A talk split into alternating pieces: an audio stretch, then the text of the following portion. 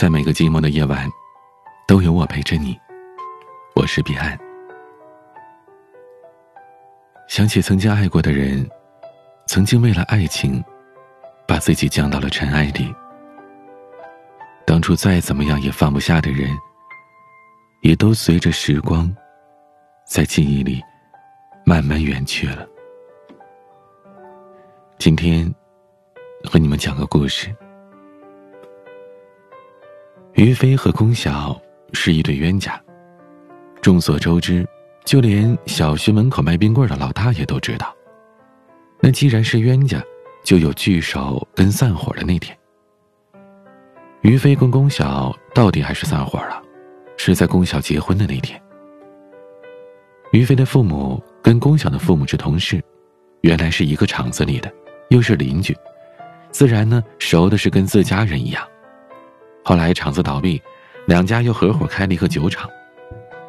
于飞比龚晓大两岁，在龚晓还没出生的时候，这两家就把娃娃亲给定了。虽然说现在早就不是封建社会了，但是这两家的关系也确实值得定这个娃娃亲。于飞和龚晓还很小的时候，两家的大人就喜欢逗他俩。于飞呀，你媳妇儿好不好看呀？快点长大就能娶进门了。于飞虽然不懂什么是娶进门，但也知道“媳妇儿”二字是亲切的。嗯，好看，我能先娶进门，然后再长大吗？于飞流着鼻涕问道。家长们听完是哈哈大笑，觉得于飞这小子懂事儿，从小就嘴甜。于飞虽然比龚晓大两岁，但在龚晓面前就像跟屁虫一样，龚晓去哪儿，他就去哪儿。龚晓说：“我要吃鱼。”于飞立马就跳河里给他抓鱼。龚晓说：“想要蝴蝶。”于飞就跑了一下午，抓一袋子的蝴蝶给龚晓玩。两个小孩子是不懂什么叫娃娃亲的。后来上了小学，于飞每天都拉着龚晓的手一起走。时间久了，学校的同学就都听说了。每天放学，同学们就跟在他俩的后面喊：“小相公，小媳妇儿。”拉着小手上学堂，小媳妇儿羞羞羞，小相公嘿嘿嘿。开始的时候，于飞觉得没什么，反正龚晓就是我媳妇儿。可要不怎么说女孩子的心思你猜不透呢？从那时候开始，龚晓就开始躲着于飞了，上学也是分开走的。于飞后来说，他的童年只有龚晓，可龚晓的童年。他只是一部分而已。初中，龚晓为了躲开于飞，跟爹妈闹了三天，拼了命的要转到镇里的中学读书。至此，初中三年，于飞和龚晓也仅仅见了三次，还都是在暑假的时候。于飞不知道龚晓为什么躲着他，就连龚晓的父母和于飞的父母也不知道。两个孩子总是不见面，这当年的娃娃亲的事儿，慢慢的也就没人再提了。可是于飞他一直记得。高中的时候，于飞跟龚晓迅速的进入了青春期，龚晓变得叛逆，于飞还是老老实实的上学。后来，于飞学会了打架，是因为龚晓。龚晓高二的时候喜欢了班里的一个男生，俩人偷偷的好上了。那个时候的学生是不允许早恋的，慢慢的，班主任就知道了，把龚晓叫到了办公室，问那个男生是谁，龚晓死活不说，而那小子也没站出来，就因为这个，于飞放学把那小子给打了。因为那段日子正好是教育局下来视察，于飞顶风作案，本来呢是要开除的，后来好说歹说记了大过一次。于飞从此就像是换了个人似的，不再跟着龚晓，也不再见龚晓。于飞染了头发，打了耳钉，穿着漏洞的牛仔裤，一个星期不到就成了学校的知名人物。每次他经过龚晓的班级，于飞总是将头转过去，故意不看龚晓。时间长了，这俩人就淡了，淡的就像是普通的同学，甚至连普通的同学都算不上。于飞高中期间换了很多的女朋友，成绩差的是惨不忍睹，而龚晓自从那件事之后，一心放在学习上，成绩是一路的高飞猛涨。有一天晚饭的时候，于飞的母亲随口说道：“哎，你看看人家龚晓，学习成绩那么好，将来人家上个好大学，而你呢，还继续混呢。”于飞没吱声，他继续低头吃着饭，但心里边已经做了决定，他要和龚晓上一个大学。于飞用了高三的五个月的时间，终于成功的跟龚晓上了同一所大学。可这依然没什么用，龚晓仍然不搭理于飞，而于飞终于成了一个名副其实的备胎。其实说他是备胎也不算准确，毕竟备胎是那些还有希望在一起的人。可龚晓呢，从来都不给于飞希望。与其说他是个备胎，倒不如说是一个破旧的、没人要的轮胎。其实于飞挺帅的，一米八二的个头。干干净净一小伙，背地里喜欢他的姑娘有很多。可于飞就是认准龚晓了。很久以后，于飞有一次跟我吃饭，他说：“彼岸呐，龚晓可能就是上辈子我欠他的吧，这辈子我来找他还账了。”我说：“于飞，你太迷信了。”可他低头笑笑，没再说话。大学四年的时间转眼就过去了。龚晓交了男朋友，后来又分手了，但于飞一直都是单身。毕业之后，龚晓打算出国，于飞请他吃了一顿饭。四年的时间，俩人是第一次坐下来。他们点了一桌子的菜，愣是一筷子没动。于飞看着龚晓，龚晓看着于飞，就这么看着。最后，俩人一句话没说，结账走人了。饭店服务员以为碰着俩神经病呢。于飞说：“那顿饭他俩看了一个多小时，把小时候到现在都看遍了，就跟过电影似的。你们都说羡慕什么狗屁的青梅竹马，我这也算是青梅，也算是竹马了吧？可有什么用啊？还不如我压根就不认识他，还可能有点机会。哎，彼岸，你说他怎么就不喜欢我呢？”龚晓看于飞的一个多小时里，想的最多的就是，于飞太自私，他认为咱俩就是青梅竹马，就应该在一起，就是天经地义的。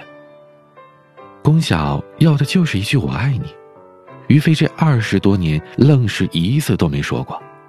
龚晓就是想治这口气，看最后谁能耗过谁。龚晓没有等到于飞的那句话，就出国了，一走就是三年。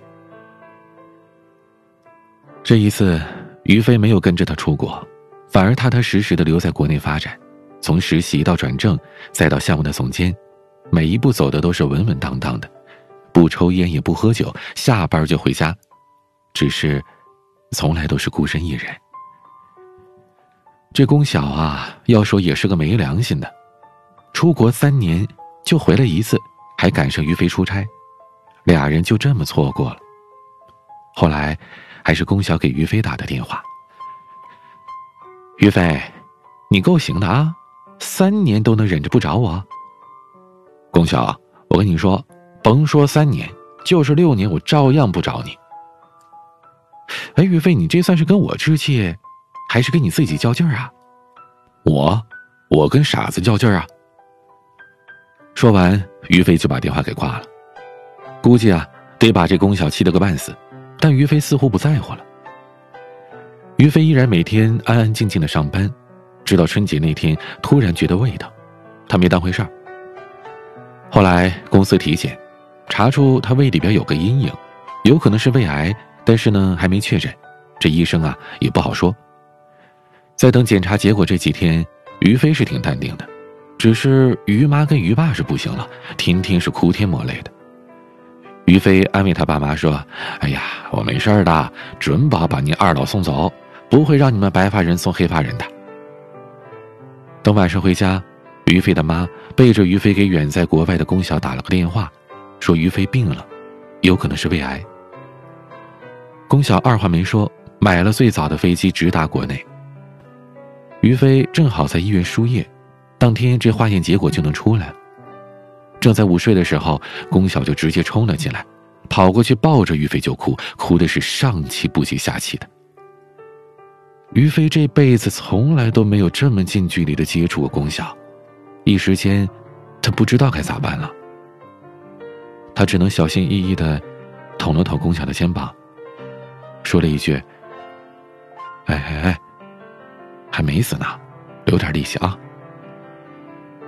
龚晓气的是直打于飞，打着打着，俩人是欢声笑语，春光满面的。下午检查结果出来了，不是胃癌，是良性的，问题不大，但得做个手术。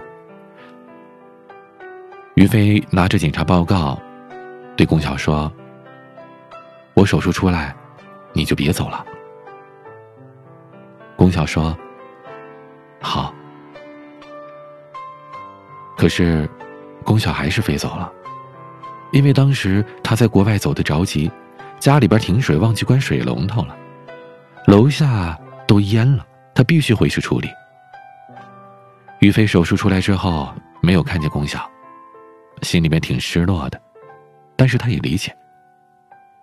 于飞觉得，事情都到了这一地步了，龚晓也应该明白自己的心了吧。就是不说，这么多年也总该懂了吧？休息了一年，身体也恢复的差不多了，于飞决定回公司上班。龚晓也没打电话过来。于飞想着，我自己也得主动点吧。等手里这个项目完成，他就想去国外看看龚晓，也算是有了交代。于飞跟龚晓的父母要了地址，半个月之后飞了过去。找了好几个地方，这才找到。等到的时候，晚上八点多了。于飞看见龚晓从车上下来，跟车里的男人告别，互相拥抱。于飞想冲过去，但理智告诉他，他没有资格去质问。于飞没有告诉龚晓他来过，待了一个晚上就回去了。等他回到国内，低迷了一段日子，然后跟各种各样的姑娘相亲。有网上的，有朋友介绍的，有同事的同事，有朋友的朋友。于飞急于把自己扔出去，他想找个姑娘结婚，可却不知道自己想找什么样的。他妈经常问他：“哎，儿子，不等等啦，再等等龚晓吧，兴许过几年就回来了。”于飞想忘了龚晓，可父母这又总提，他也懒得解释。在相亲相到了第十六个姑娘的时候，于飞看上了，是个美术老师，气质特别好，文文静静的。于飞觉得，这姑娘当老婆挺好的。这俩人就开始谈恋爱了，给姑娘买花，陪姑娘看电影、逛街，送她礼物，总之这情侣之间能做的、能给的，于飞都做了，都给了。他觉得，这应该就是爱情吧。至少，他挺喜欢这姑娘的。要不怎么说，谈恋爱呀，千万别去碰见那些有前科的主。于飞跟龚晓这档事儿是根本还没过去呢，就硬拉了一个美术老师。美术老师叫小敏，但这都不重要，重要的是龚晓在这个节骨眼上回来了。于飞牵着小敏正溜达着呢，龚晓从后面跑了过来，上来就是一个大嘴巴子。抽的于飞是两眼冒金星，于飞也急了，新仇旧恨一起涌上来了。他指着龚晓的鼻子说：“你凭什么打我？你跟你那洋鬼子好去啊！我他妈找个女朋友怎么了？”于飞，你他妈混蛋！龚晓气得脸发白，喊了一句之后就跑了。龚晓，我他妈就混蛋了，怎么着？我再混蛋也比不过你啊！我犯贱一样喜欢了你二十几年，你正眼瞧过吗你？我小学，你小学；我初中，你跑了；我高中，你高中。为了追你，咱俩上了一个大学。哎，可你倒好，毕业跑国外去了。你他妈有多烦我呀？你烦我，你早说呀！我他妈躲着你还不行啊？于飞扯着嗓子喊，可到后边，就是边哭边说。一个一米八二的汉子坐在地上哭，那画面是挺醉人的，虽然挺伤感。可是，后来他跟我描述的时候啊，我觉得还挺好笑的。可这旁边还有一个人呐，那小敏姑娘是彻底怒了。俩人心知肚明的分了手，龚晓跟于飞也撕破了脸，老死不相往来。所有的人都替这对冤家惋惜，除了于飞。那段时间，于飞就跟个祥林嫂似的，见人就说：“老子喜欢了他二十多年呐，我换回来啥了？恩将仇报啊！他过他的好日子，我过我的小日子。哎，我找个女朋友，他还给我搅黄了。”他一直在这逢人便说，逢人便叨咕，可是没人搭理他，因为所有人都知道他这绝对是失恋的后遗症，用嘴硬来掩盖内心的空虚。毕竟是喜欢了二十几年的人呐，说从心里边拔出来就能拔出来，那可是带着血和肉的念想啊，那哪是轻易就能说放弃就放弃的呢？越是嘴硬的人，心里边越苦。倒是那些一言不发的人，才是真的放弃了。龚晓跟于飞是彻底断了来往，所有的通信软件都互相删除了，就跟过了几十年的夫妻离婚之后撕破脸一样。于飞觉得，他这二十几年算是白活了，他的心思全扔在龚晓身上，他得为自己的以后想想。可是，他又不想这么草率的结婚。经过上次小敏的事儿，于飞就觉得不能再这么坑人了。要真不是自己喜欢的姑娘，不能追。而龚晓那边呢，人家也没闲着，从国外回来之后啊，在一家企业工作，朝九晚五的白领生活，小资的不得了，身边的追求者也是络绎不绝，但他是谁也看不上，毕竟也算是个海归嘛。于飞呢，说是不联系龚晓。可是啊，早就偷偷注册了个小号，到处盯着。今天龚晓什么动态，明天什么动态，他都一清二楚。然后呢，他装的跟龚巧是个仇人似的，见面分外眼红。他觉得自己特别明白，可其实谁都看得出来，他心里那个念想啊，从来都没断过。过了很久之后，龚晓找到了于飞，跟他说：“于飞。”过完年，我就三十二了。于飞没搭话。过了一会儿，说：“我比你大两岁。”龚晓拿着包，起身就走了。于飞说：“哎，彼岸呐，现在回头想想，我那时候真傻。”龚晓那当初哪是告诉我多大了呀？他那意思是说，于飞，你再不娶我，我就等不起了。可当时的于飞终究是没说，他总觉得龚晓就是他的，反正小半辈子都过来了。可谁知道，三个月之后。请柬到了，龚晓三天之后结婚。收到请柬的于飞彻底傻了，他在那跟我念叨：“彼岸，他怎么就能结婚呢？他跟谁结啊？他是不是跟我置气呢？哎，我俩都这么多年了，他为什么现在来这出啊？他到底是真是假呀？”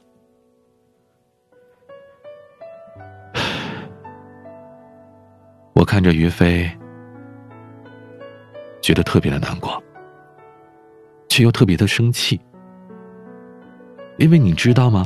这世界上有一种人，他最可气的地方就是永远都是自以为是，而于飞他就是这种人。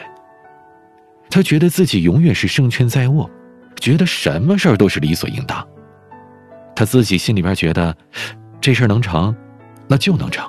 他从来不去为这件事情努力。就像他爱着龚晓，这是全世界所有人都知道的，龚晓自己也知道。可是他就是仗着所有人都知道这事儿，他运筹帷幄的相信龚晓就是他的。他觉得，结婚只是时间的问题。可龚晓终究不是他的。于飞在很久很久很久以后才明白的一件事儿：一个姑娘的青春就那么二十年。龚晓其实是用了他二十年的时间赌了一把，赌于飞能娶她。可惜的是，他赌输了。龚晓也输在了自己的自信上，输在了和对爱情的较真上。这么多年，于飞喜欢他，他心里边明白，他也知道于飞是真心喜欢自己的。可他唯一气的就是，于飞觉得龚晓没跑啊，早晚是他的了，连一句“我爱你”都没有。他于飞觉得没必要，我喜欢你这么多年了，还差这句话吗？可人家龚晓终究是个姑娘，她想要的，也仅仅是这句在于飞看来什么用都没有，但对于龚晓来说，比什么都有用的“我爱你”。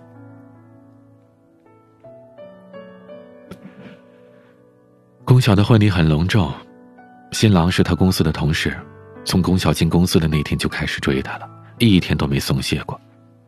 每天一束花，还带着一句话，就是龚晓最想要的那三个字。于飞那天穿的很正式，就像新郎是自己一样。龚晓在台上捧着鲜花，新郎在旁边给她戴戒指，一切看起来都是那么的美好。于飞很想冲上台去把龚晓给拽走，告诉他：“龚晓，我爱你，我爱你，爱了二十年，从开始到现在从来都没变过。”可于飞终究还是没有上去。他知道自己错在哪儿了。新郎在台上看着龚晓说“我爱你”的时候，于飞也在台下看着龚晓说了这句。我爱你，但没人听得见。龚晓的眼泪唰的就下来了。新郎以为是自己太过真诚，连忙抱着龚晓安慰。于飞低头喝干了杯里的酒，转身离开了酒店。于飞那时候觉得自己特别像是至尊宝。台上站着的龚晓是自己的紫霞仙子。自己离开之前，也算是没太丢人吧。倒是于飞的父母，这场酒席吃的是闷闷不乐的。这道家的儿媳妇儿，愣是飞了。于飞准备离开这座城市，他觉得没有必要再留下了。他走之前去看了龚晓的父母，说了一些无关痛痒的话，无非就是什么“今生无缘分，只能祝福了”之类的。等于飞回家和爹妈告别之后，就上了火车。他一直想去北方，他觉得那边虽然寒冷，但至少是四季分明。他想让自己活得明白一些。在晚上，于飞睡不着，起来上网，拿出笔记本打发时间。在他清理邮箱的那些邮件的时候，突然发现有一封未读的邮件，而发送的时间已经是两年前了。邮件是龚晓写给他的，就是当年于飞去国外见龚晓的那个晚上。邮件是这么写的。于飞，我知道你来到我这儿啊，阿姨偷偷告诉我了。但你没来见我，你或许碰见了我的导师吧。今晚是他的生日，我们过来庆祝生日，他送我回家的。我猜你可能看见了，你从小自尊心和嫉妒心就特别强，但我没跟你解释。我以为我的信任。在你那里足够了，可惜我错了。你没来见我，但我不怪你啊。毕竟你是千里迢迢的过来看我，我已经很满足了。雨飞，这么多年了，咱俩一直都没在一起。你没想过为什么吗？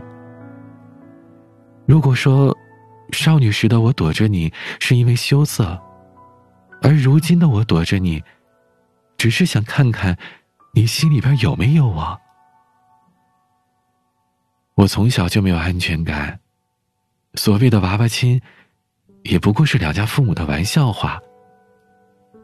你当真了，可我却没有。我希望你能追我，像一个喜欢我的人一样追我，可你从来都没有。你觉得我和你在一起，怎么样都是理所应当的。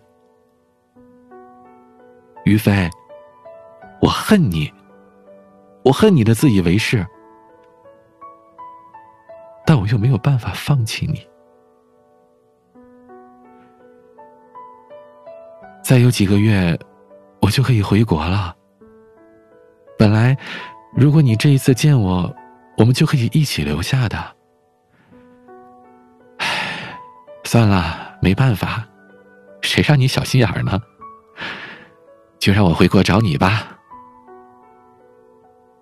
于飞，你记住了，我只等你，等到我三十二岁。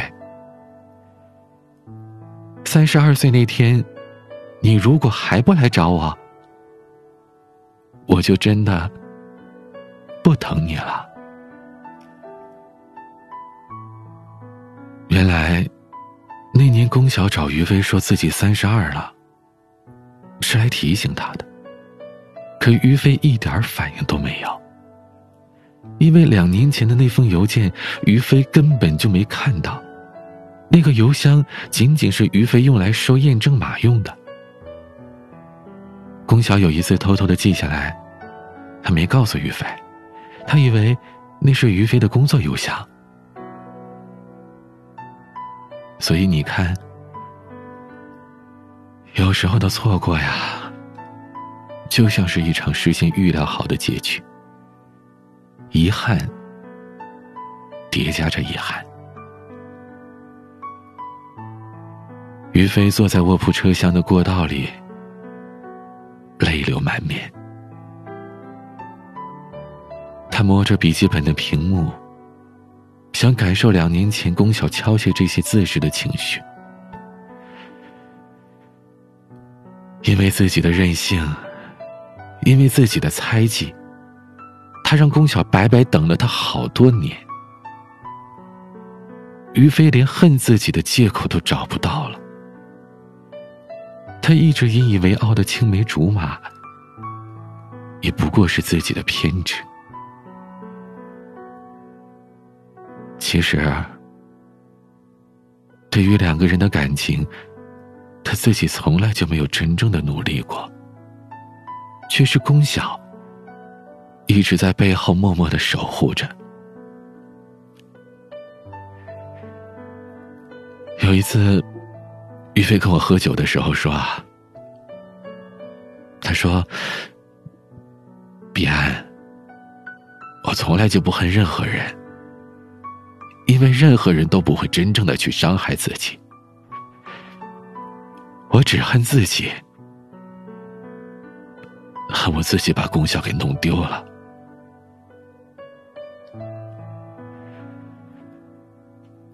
后来，于飞再也没有联系功效，也没有打听他的任何事儿。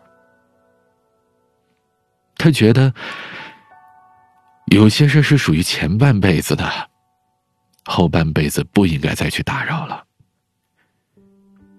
既然自己已经辜负了，就别再往伤口上撒盐了。他说：“彼岸，你知道吗？我跟龚晓当初就差那么一句话，可是因为年少时的可怜的自尊，还有矜持。”生生的错过了。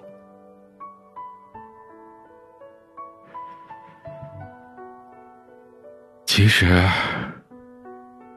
当年龚晓出国之前，两个人在饭店对视的那一个小时里，龚晓是多么希望于飞能说一句：“你留下吧。”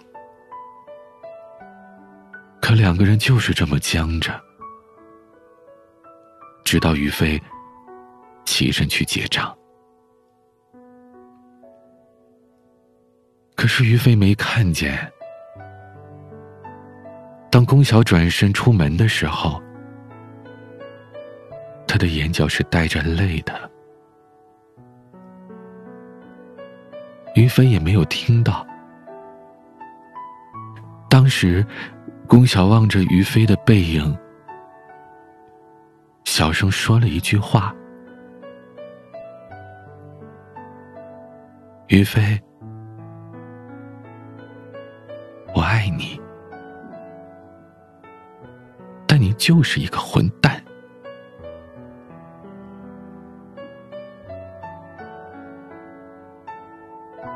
我一度认为，有些关系就算是亲切，但总归不会逐渐隐退。来时如浪花扑面，走时如雾气消退。想起曾经爱过的人，曾经为了爱情。把自己降到了尘埃里，又或者是怎样的肝肠寸断那时的你，脸上会多了许多淡然的笑容，以及豁达的心境。当初再怎么样也放不下的人，也都会随着时光。在记忆里慢慢远去，你会对着他的背影，悄悄的问自己：我虽然爱你，可那又如何呢？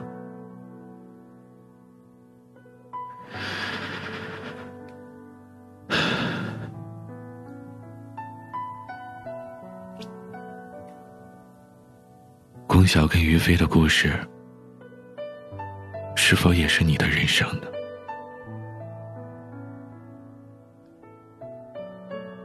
节目下方评论区留言，告诉我你的故事吧。